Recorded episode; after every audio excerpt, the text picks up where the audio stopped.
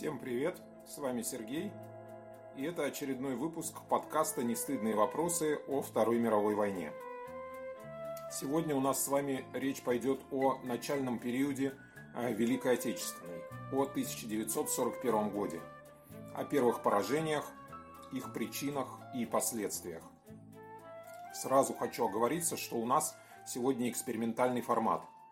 Э, как вы услышите, вернее, как вы не услышите – в эфире будет находиться, будет находиться только один человек, то есть я. Мои традиционные собеседницы Маша и Ульяна, э, к сожалению, к сожалению для нашего подкаста, э, очень тесно увлечены и заняты в настоящий момент учебой. Одна подготовкой к ЕГЭ, э, другая просто учебой. И чтобы не тормозить процесс записи нашей передачи, нашего подкаста, мы решили э, его э, сегодняшнюю запись э, выполнить в формате ответов на заранее заданные вопросы. Мне предоставлены вопросы, я постараюсь на них отвечать. 1941, 22 июня, Германия напала на Советский Союз. Началась война, которая в нашей традиции называется Великой Отечественной войной – советского народа. Или э, советско-германская война, которая, э, безусловно, является частью, составной частью э, Великой, простите, Второй мировой, но в то же время название Великая Отечественная признано не только в нашей стране, но и в мире, если вы скажете Великая Отечественная, Great Patriotic, э, вас поймут, о чем идет речь. Итак, э, для начала у нас вопрос такой же, какой уже был в предыдущем выпуске. Ну, может быть, кто-то не слышал, и поэтому я постараюсь кратенько остановиться. Почему же нападение утром 22 июня оказалось абсолютно неожиданным для Советского Союза? Здесь сложились э, вместе три фактора. Первый – это, э, безусловно, чрезвычайно успешная кампания дезинформации, проведенная германским командованием относительно планов э, Рейха на ведение дальнейших военных действий. Пусть не абсолютно успешно, но с достаточно высокой вероятностью успеха. В результате различных э, подставных и, как бы мы сейчас сказали, фейковых операций, э, Германии удалось создать впечатление о том, что германская армия готовится дальше воевать с Британией, на юге, на Балканах, может быть, на Ближнем Востоке, в общем, где угодно, но не в России. Второй фактор – это, к сожалению, не очень результативная работа советской разведки – помимо а, отсутствия значительного количества, заметного количества а, советских агентов, имеющих доступ к документам высокой секретности гитлеровского рейха, здесь также можно говорить и о том, что разведка на местах, то есть на границе, сработала, может быть, не очень эффективно. И, э, безусловно, третий фактор – это полное неверие советского политического руководства в то, что Германия может начать войну, то есть фактически начать войну на два фронта, что Германия может напасть. Потому что первый и второй факторы, которые я перечислил, они, конечно, безусловно, э, играли важную роль, но э, все-таки не на 100% Германия смогла скрыть свои приготовления, и не на 100% плохо работала советская разведка, а где-то, может быть, даже работала очень хорошо. Но э, в сложившейся ситуации общего подхода к этим сведениям советское руководство и Сталин в первую очередь не стопроцентные сведения о том, что война начнется по инициативе Германии, истолковали как стопроцентные сведения о том, что война по инициативе Германии не начнется. В какой ситуации находился Советский Союз на утро 22 а, июня 1941 года? вот э, я зачитываю вопрос. Какова была военная ситуация в СССР? Что было с Красной Армией? Красная Армия на этот момент находилась в состоянии активной подготовки к войне. Как я уже говорил, как мы уже обсуждали, Советский Союз готовился к войне, безусловно. Советский Союз знал, что война начнется, но в случае начала войны Советский Союз собирался наступать.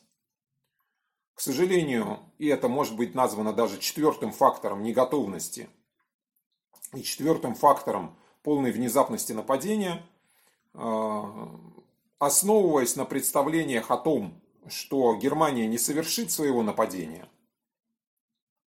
советское командование, командование Красной Армии, готовило войска э, в случае начала войны к наступлению на территории врага. Оборона практически не отрабатывалась предусматривалось в самых крайних случаях на каких-то второстепенных участках. Красная армия считалась самой нападающей из всех нападающих армий мира. Если враг нападет, то ему мало не покажется. Советский Союз немедленно а, ответит решительным наступлением. Оборона, по всей видимости, не потребуется. Нужно будет сразу же наступать. Поэтому советские войска, а, численно не сильно уступающие уже сосредоточенному противнику, а по а, ряду показателей этого противника превосходящие, в западных областях СССР а, Красная Армия обладала по меньшей мере трехкратным превосходством в танках, превосходство в самолетах было двукратным, как минимум. Также больше было артиллерийских орудий. Единственное, что, безусловно, важно, противник сумел собрать живую силу в необходимом для наступления количестве, превосходящем аналогичное, то есть количество личного состава, численность личного состава в Красной Армии на 22 июня. Советские войска Э, э, Красная Армия находились э, в позиции полной неготовности ни к обороне, ни к наступлению. Так как советские планы предусматривали, что в случае начала военных действий первый эшелон, находящийся непосредственно на границе, осуществляет операцию прикрытия. То есть фактически он прикрывает войска, которые будут сосредотачиваться а, в самом ближнем тылу, то есть э, у границы, для перехода в наступление. Для этого требуется, во-первых, конечно же, отмобилизовать нужное количество войск. Во-вторых, сосредоточить их э, в позициях э, для дальнейшего наступления. Поэтому фактически на утро 22 июня советские войска находились в трех, э, если можно так выразиться, стратегических эшелонах. Первый эшелон прикрытия, к сожалению, достаточно незначительный по численности, и к тому же во многих местах не занявший или так и не успевший занять оборонительные позиции, к тому же эти позиции находились непосредственно вдоль границы, то есть практически на виду у противника. И второй и третий эшелоны, находившиеся на значительном удалении от границы в конфигурации, не оформившейся ни для наступления, ни для обороны. Войска находились либо в местах постоянной дислокации, либо частично в полевых лагерях, либо на марше из мест постоянной дислокации в полевые лагеря или из полевых лагерей на позиции. В этой ситуации ранним утром 22 июня Э, Германия наносит массированный удар. Это очень важно. Немцы смогли массировать свои войска в том месте, где они собирались наступать.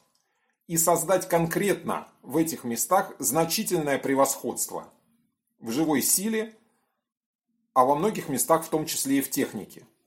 То есть, смотрите, э, следующий вопрос. у кого было больше войск и техники.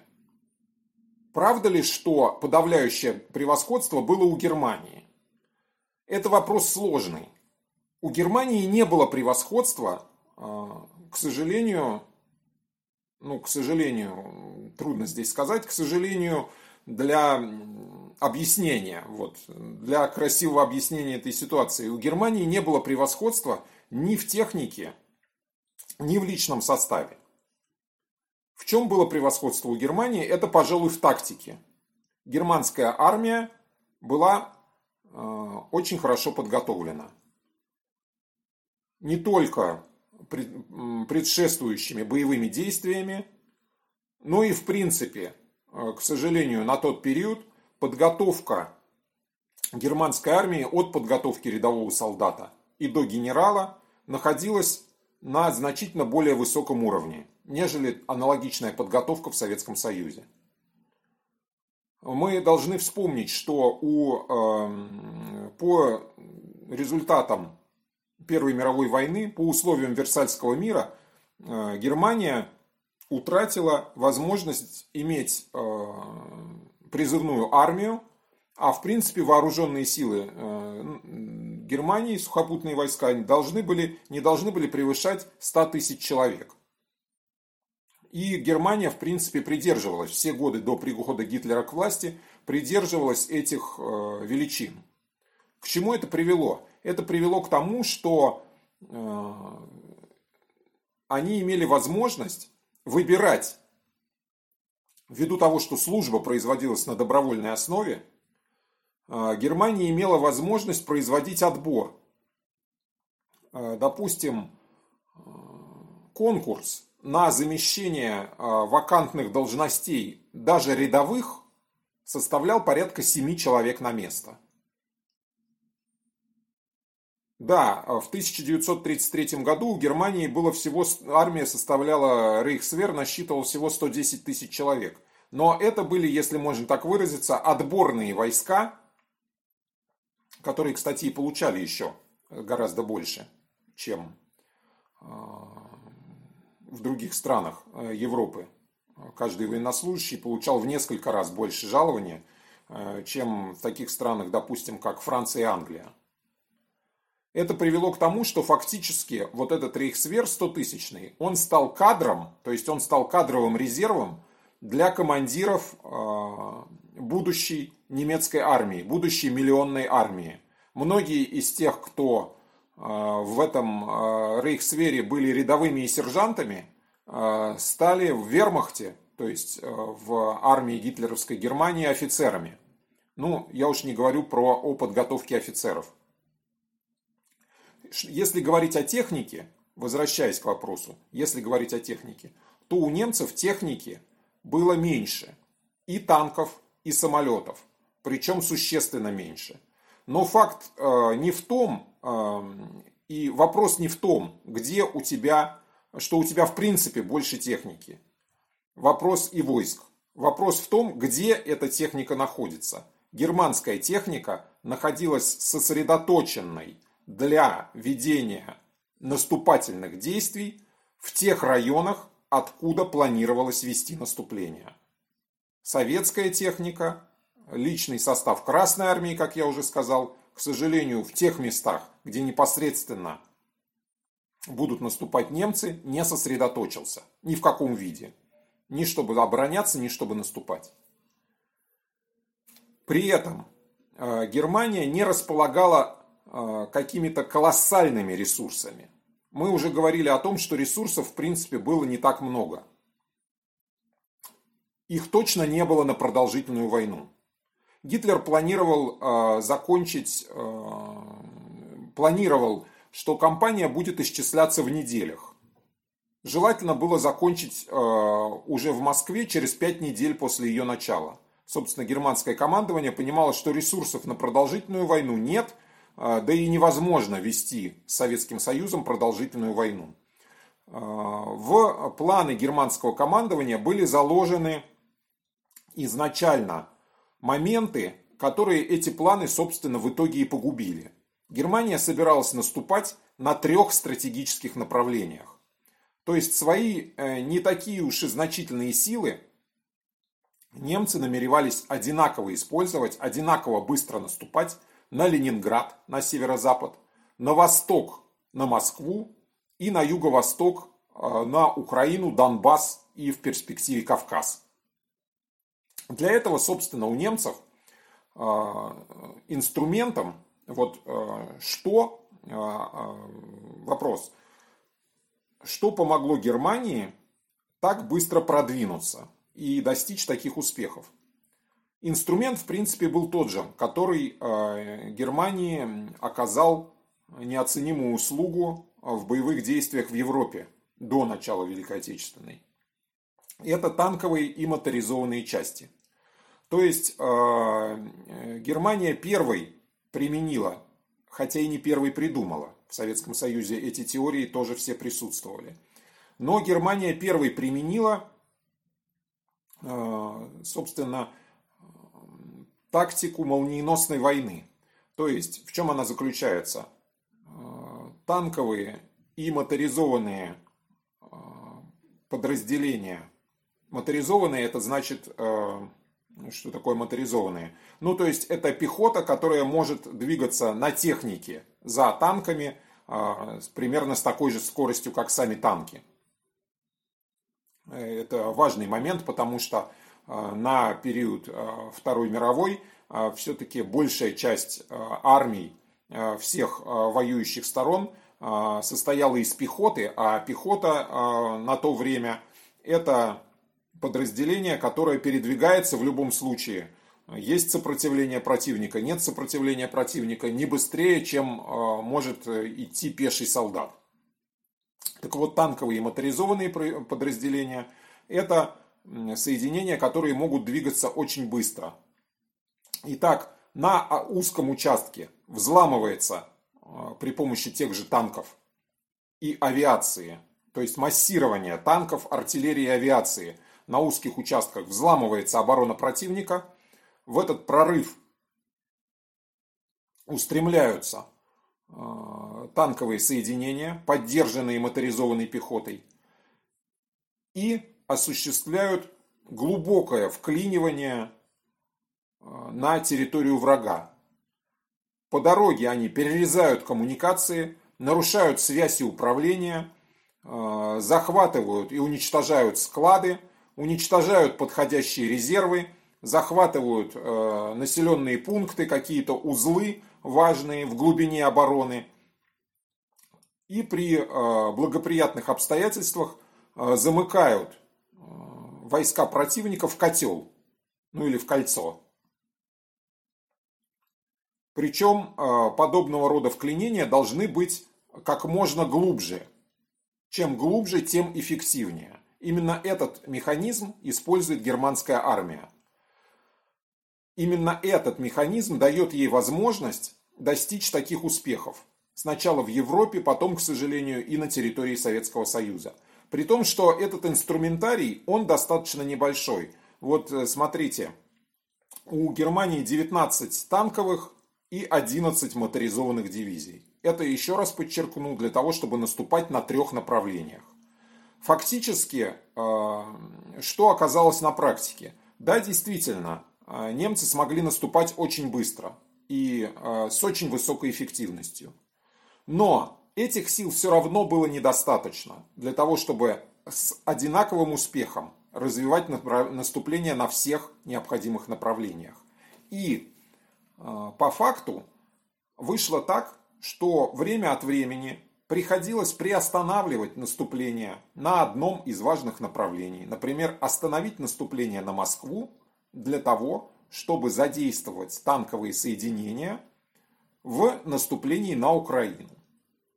Это вызывало неизбежные задержки, и это само по себе уже должно было и с неизбежностью привело к тому, что наступление, разумеется, ни за какие недели, ни за месяцы не могло э, закончиться каким-то эффективным поражением Красной Армии. Что могла противопоставить Красная Армия? Э, конечно, э, у нас были очень мощные тоже соединения. Советские механизированные корпуса, если смотреть на технику, были оснащены э, гораздо серьезней соответствующих э, танковых и механизированных частей вермахта. У Советского Союза были тяжелые танки, которых у Германии на тот момент не было вообще. В принципе, если говорить о таком, ну скажем так, лабораторном противостоянии, то в нем, безусловно, советские танки одерживали верх над немецкими. Но, к сожалению, танк э, в современной войне сам по себе не воюет. Что было плохо, к сожалению, в Красной Армии? Это э, несогласованность различных родов войск. Войска были очень плохо подготовлены к тому, чтобы вести согласованные действия.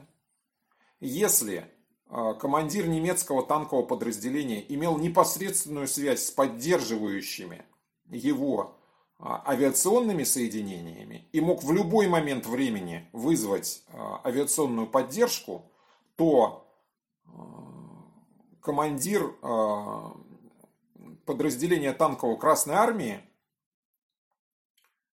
мог, конечно, вызвать авиационную поддержку, но система передачи этого запроса была на тот момент настолько э, неповоротливой, что, как правило, если поддержка и пребывала, то ввиду очень резко меняющейся обстановки на фронте, она уже поддержать уже ничего не могла.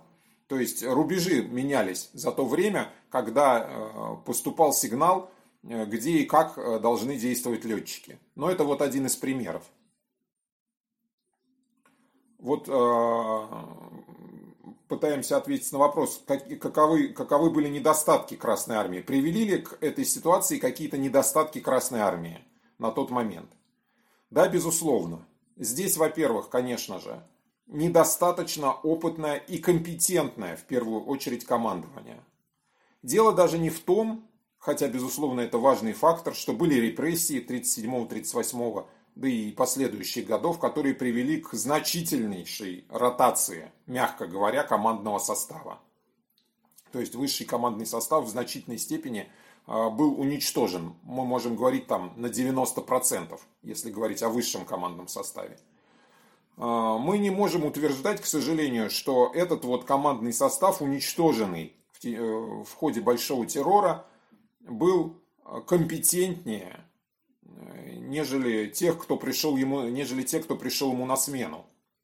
Но что мы можем утверждать, это то, что атмосфера страха, которая э, утвердилась надолго в высшем э, руководстве, ну и вообще в командовании Красной Армии, она повлияла чрезвычайно отрицательно инициатива практически отсутствовала. Проявлять инициативу боялись категорически. Это отмечают сами красные командиры, это отвечает, отмечает противник. Кроме того, войска, к сожалению, были плохо подготовлены. Подготовка носила формальный характер. К обороне вообще не готовились. Существуют э, ну, известные воспоминания участников тех событий о том, что э, если командир, э, что командиры не думали о том, что в принципе нужно готовить войска к обороне и как-то в этом плане проводить боевую учебу. Потому что в этом случае могут счесть тебя паникером, едва ли не предателем. Красная армия будет наступать войска не умели строить правильную оборону, не умели действовать в обороне. При этом общая несогласованность а, командования, неотработанность именно командных схем в контрасте с тем, как это было прекрасно отработано на тот момент у Германии, привела к тому, что фактически а, командование Красной Армии в первые дни войны оказалось едва ли не парализованным. Даже через всю цензуру советскую э, прошли вот э, такие, например, вопиющие факты, упоминаемые в мемуарах маршала Жукова о том, что для того, чтобы найти штабы целых соединений Красной Армии в первые дни войны, примерно в те районы, где они могли бы быть, эти штабы, выбрасывали парашютистов с поручениями, чтобы передать этим штабам соответствующие приказы э, высшего командования. То есть э, состояние со связью э, в Красной Армии, к сожалению, было, ну, скажем честно, ужасное. Недостаток радиосвязи и недоверие вообще к этому виду связи приводили к тому, что в основном все, весь упор делался на проводную связь. Понятное дело, что в условиях очень быстро меняющейся обстановки эта проводная связь а, переставала работать элементарно. Ситуация, когда командир какого-то крупного соединения Красной Армии, корпуса или, возможно, даже армии, находясь за многие километры от фронта, не имеет никаких сведений о том, где находятся его войска, где находится противник и какова вообще сейчас обстановка, эта ситуация, к сожалению, для первых дней первых недель войны была достаточно типичной. Вот как э, действовала германская армия, возвращаясь к этому вопросу. Германская армия в течение всего лета 1941 года действует в тактике глубоких прорывов. Глубоких прорывов обороны Красной армии и организации э, фактически котлов то есть окружение значительного количества соединений э, Красной Армии в этих котлах. Еще одна проблема. Красная Армия не готова совершенно оказаться в такой ситуации. Ни бойцы, ни командиры не знают, что им делать в окружении. Командование не может создать э, не то, что даже э, системы снабжения войск, оказавшихся в окружении – но оно в принципе поставлено а, в ситуацию, когда этих котлов и войск в них так много, что а, вообще даже нереально практически их как-то снабжать. Немногие а, выходят из, окружений, из этих окружений, если честно. И те соединения, которые выходят, они выходят в состоянии плохо подготовленным к ведению дальнейших боевых действий. То есть, э, во-первых, э, деморализованными, во-вторых, без техники, с очень небольшой численностью личного состава. И эм, практически подходящие из глубины страны э, соединения на театр военных действий, все вступают в боевые действия по частям. И также по частям их э, громит германская армия. А, нигде из тех мест, где а, командование Красной Армии планирует организовать контрудары, эти контрудары фактически не получаются. То есть они не достигают поставленной цели. Конечно, они останавливают, замедляют движение, а, продвижение германской армии. Но эти удары наносятся не сосредоточенно, а, с плохой координацией, без авиационной поддержки. Существенный момент. А, не полное господство, но в значительной степени господство а, немецкой авиации в воздухе установлено на первый начальный период войны. Это тоже очень важно. Это момент, который определяет в современной войне очень многое. На направлении главных ударов германская авиация фактически делает половину дела. То есть э, пока э, советские достаточно мощные танковые подразделения выдвигаются э, в районы своего сосредоточения, оттуда, где они могли бы, откуда они могли бы нанести сосредоточенные удары своим мощным танковым кулаком, они, как правило, их очень сильно треплет немецкая авиация – и часто приводит к тому, что а, они а, приходят в совершенно а, ну, малобоеспособное состояние. Советская авиация, к сожалению, плохо подготовлена, еще раз говорю, к тому, чтобы поддерживать собственные войска. И этим, безусловно, в полной мере пользуется противник. Но что здесь важно? Важно то, что, что еще важно? Важно то, что с самого начального периода немцы встречают чрезвычайно упорное сопротивление. Здесь э, как бы происходят э, две тенденции одновременно. С одной стороны, попадают в котлы и сдаются э, целые дивизии корпуса Красной Армии. С другой стороны, во многих ситуациях те же дивизии и корпуса сражаются с невероятной стойкостью. Да, а, проблема состоит в том, что а, командование не может а, скоординировать действия. С тем, что э, нет, фактически разрушена система подвоза боеприпасов и снаряжения. Но в тех обстоятельствах, вот именно в этих сложнейших обстоятельствах, на большинстве направлений многие части Красной Армии делают все возможное, что они в этой ситуации могут сделать.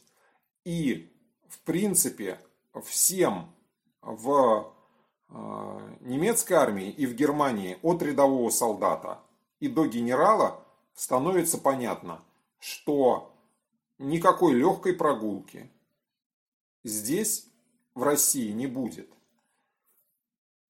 И что цели которые поставлены, их будет достичь очень-очень сложно. Мы сейчас вот, а, меня попросили э, мои отсутствующие собеседницы, чтобы мы не зацикливались на э, каких-то вот э, там конкретных моментах течения боевых действий. Чтобы мы, возможно, поговорили об общих тенденциях. Ну вот я стараюсь об этом говорить. Общая тенденция именно такова. Ну вот Используя свое тактическое превосходство, безусловное на тот момент, Германия добивается значительных успехов.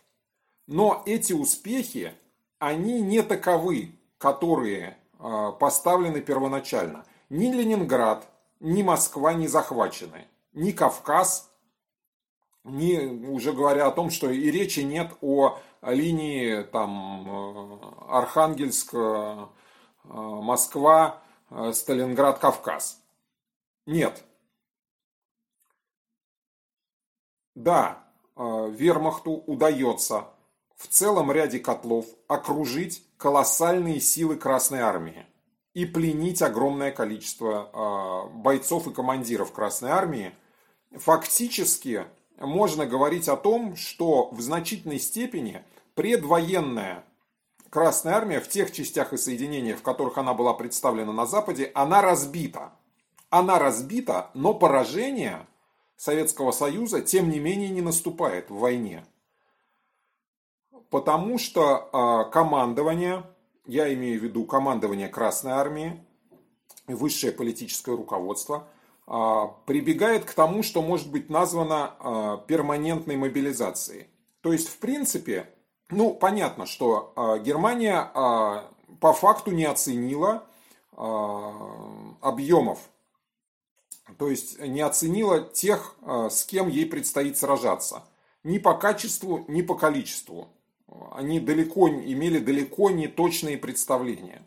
Но расчет э, велся э, в том направлении, что как в Германии, так и в Советском Союзе После мобилизации армии создается какое-то конечное количество подразделений, которые воюют, и это количество сохраняется в течение всей войны.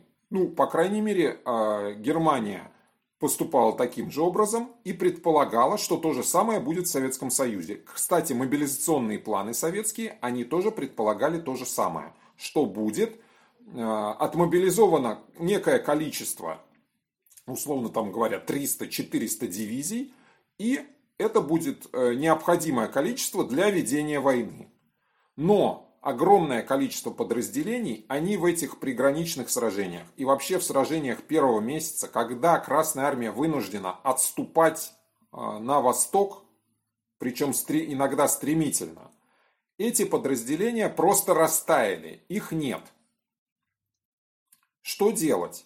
Нужно создавать и срочно формировать новые. Огромный мобилизационный ресурс Советского Союза позволяет, несмотря на гигантские потери на фронте, потери в первую очередь, если мы говорим о первых месяцах войны и вообще о 1941 году, потери в первую очередь пленными. Несмотря на эти колоссальные потери, восполнять их путем мобилизации и создания новых подразделений. На пути у германской армии раз за разом вырастают новые дивизии. К сожалению, понятное дело, что они составлены и набраны в основном из плохо подготовленных людей. Таковы же их командиры. Они скудно оснащены вооружением и боевой техникой, но тем не менее эти подразделения существуют. И фактически вермахту с этим бороться нечем. Ну, германской армии в целом. Германия не может этому ничего противопоставить. Да, как бы вот вопрос, какова цен, была цена этих усилий, какова была цена этих э, вот э, тех действий, которым прибегло советское руководство в формировании этой армии военного типа. Мы понимаем, что потери э, среди этих подразделений ввиду того, что они были плохо подготовлены, плохо сколочены и плохо вооружены, оказались колоссальными. Фактически советское политическое руководство всеми своими предшествующими действиями поставило себя в ситуацию, что кроме как бросать навстречу немецким войскам вот эти массы плохо подготовленных войск, другого выхода на тот момент фактически не имелось. Эти колоссальные а, усилия и значительные потери привели к тому, что а, ну, в итоге они привели к провалу и планов молниеносной войны, и планов в принципе нанести в течение какого-то обозримого периода времени поражение Советскому Союзу. Вот а, несколько сот тысяч а, окружены и попали в плен а, в ходе приграничных сражений. В августе 1941 года в Киевском котле больше 600 тысяч пленных захватывают, берут германские войска. Затем в октябре тоже огромное количество, счет идет на сотни тысяч, а, в районе Вязьмы, окружение в районе Вязьмы. А, германские войска раз за разом действуют одинаковым способом. У них это еще вполне получается. Прорыв фронта, в прорыв устремляются танковые моторизованные соединения, замыкают клещи где-то в глубоком тылу и, пожалуйста, окружение огромной массы войск фактически а, можно утверждать с уверенностью, что за, а, к концу 1941 года Советский Союз только пленными теряет больше двух миллионов человек. Это не считая безвозвратных потерь в виде убитых и умерших от ран. То есть вот это э, самая главная цифра потерь. Мы можем говорить что потери Красной Армии а, в течение 1941 года, к сожалению, превышают аналогичные потери Германии по меньшей мере в 4-5 раз. При том, что Германия наступает, а, а Красная Армия обороняется. И, казалось бы, у наступающих должны быть потери выше. Практически потеряны все танки Красной Армии, которые были у нее, по крайней мере, на Западном театре военных действий на момент начала войны, все самолеты. И еще а, не забудем, что все это время работает активно э, оборонная промышленность, а, поставляет на фронт а, технику, То есть эта техника восполняется, но, к сожалению, тоже теряется. И 1941 год имеет итог, с одной стороны, потери Советским Союзом гигантских территорий, с другой стороны, ясно уже совершенно, что планом гитлеровского командования планы эти не сбудутся. Они не сбылись и они не сбудутся в будущем. То есть э, мы видим картину, при которой развитие событий может в принципе пойти только в одном направлении, то есть в направлении поражения Германии. Другой вопрос, чего это будет стоить и как э, это пойдет в реальности. И думаю, что мы в дальнейшем э, будем обсуждать эти вопросы и другие какие-то э, важные вопросы связанные с э, Великой Отечественной войной, со Второй мировой, уже вот э, в развитии, э, в приложении к последующим периодам. Продолжайте нас, пожалуйста, слушать, все, кому это интересно, на всех доступных вам платформах. Спасибо вам большое.